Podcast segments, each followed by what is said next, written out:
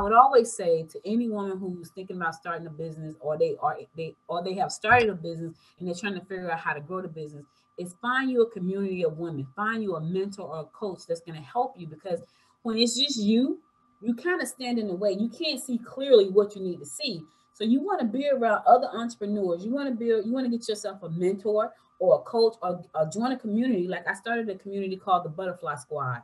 Yes. And people, people like that is such a cute name. Well, the butterfly is one of my favorite little, I don't know what you call it, little insects, little bugs, little whatever it is. That's one of my favorites.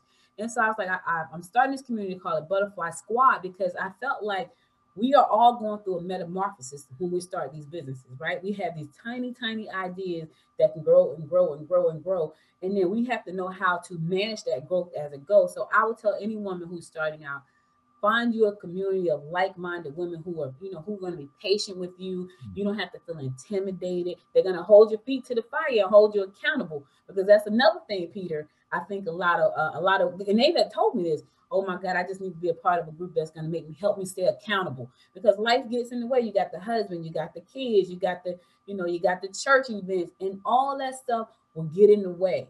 And sometimes it's just an excuse for you not to tackle the real problem you know, I got to take care of kids. I got to take care of husband. I got to take care of my church duties. I got to go to work. Sometimes those are just excuses because what you really say you want to do, you really don't like to do it.